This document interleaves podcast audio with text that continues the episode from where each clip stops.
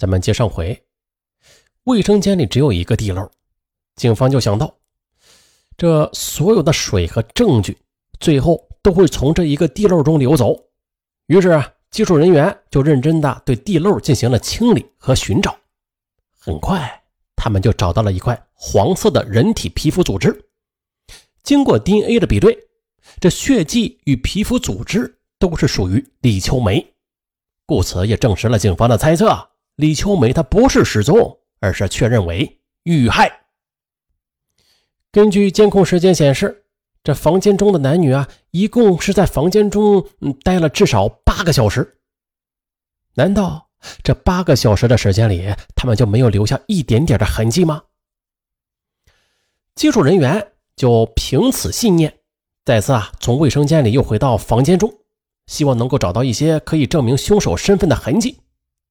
哎，终于的，在十几个小时之后，技术人员在房间的一个角落里发现了另外一处血迹，而且通过 DNA 比对证实，这并不属于李秋梅，而是属于一个叫做阿里的男子。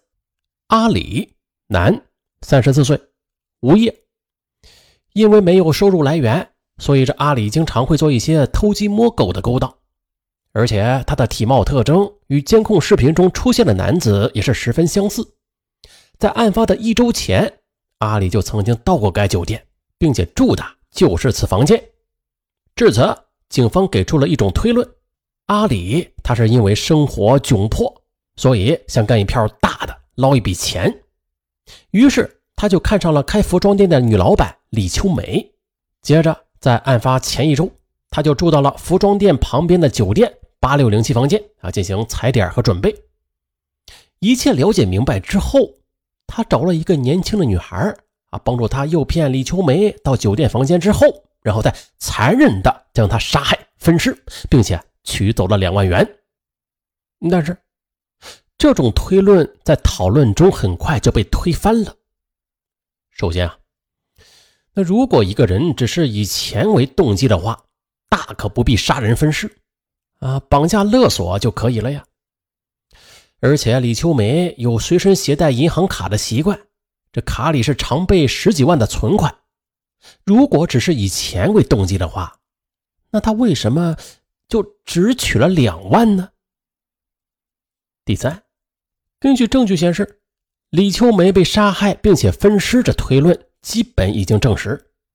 可是问题又来了，凶手临时找的年轻女孩。在面对这样的场面，啊，居然可以这么淡定的进出房间，又去准备包和工具，这也是明显不现实的。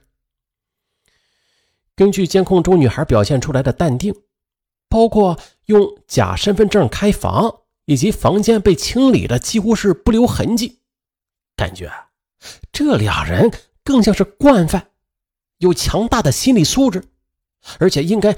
是有过杀人分尸的经验的。那虽然推论不是很成立吧，但是作为线索，警方还是第一时间呢去调查了阿里。但是很意外，警方上门的时候，阿里就在家。他表示啊，他确实啊是住过那家酒店，而且切水果时啊不小心是割到了手。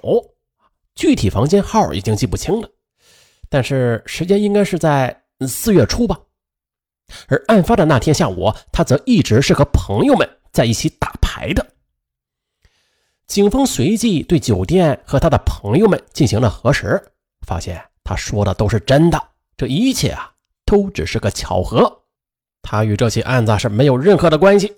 于是线索又一次中断，毫无线索的警方开始对李秋梅的社会关系进行调查，结果发现。李秋梅在离婚后，带着女儿来到了南昌，认识了一个叫做丁大庆的男人。他是一家公司的总经理。丁大庆比李秋梅大十五岁，经济条件非常好，并且二人已经同居多年。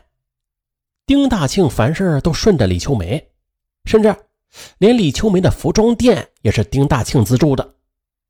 然而，警方发现。丁大庆和李秋梅一直是保持着男女朋友关系，并没有结婚。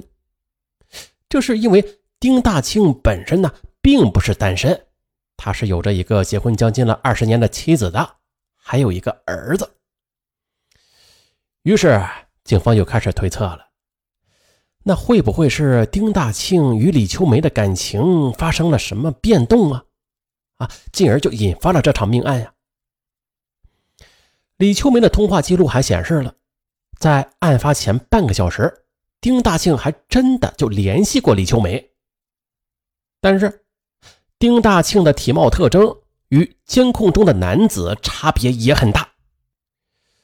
之后，警方又对丁大庆的银行账户进行了调查，发现丁大庆在案发后曾经是多次往同一个账户里进行过汇款，而且每一次金额都在五万以上。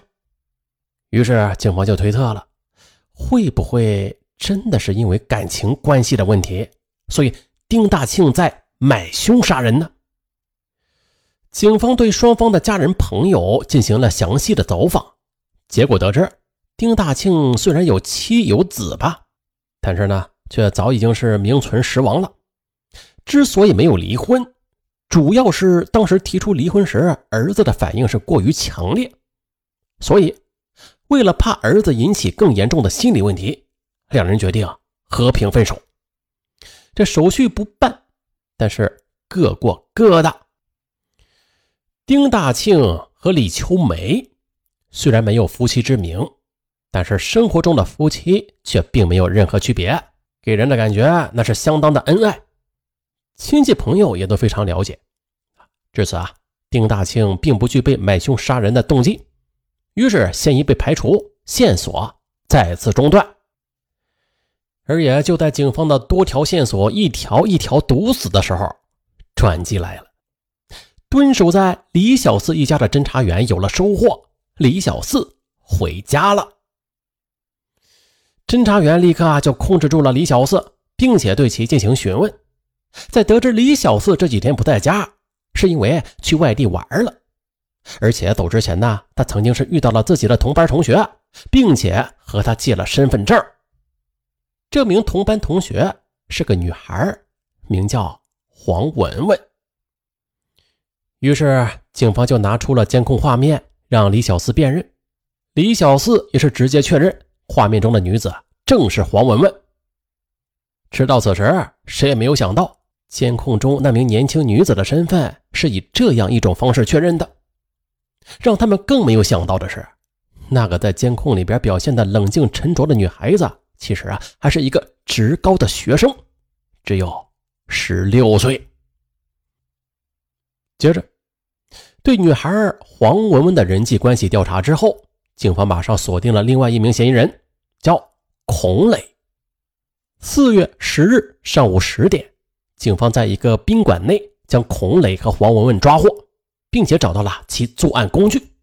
经过简单的审讯，两人对杀害李秋梅的犯罪事实是供认不讳。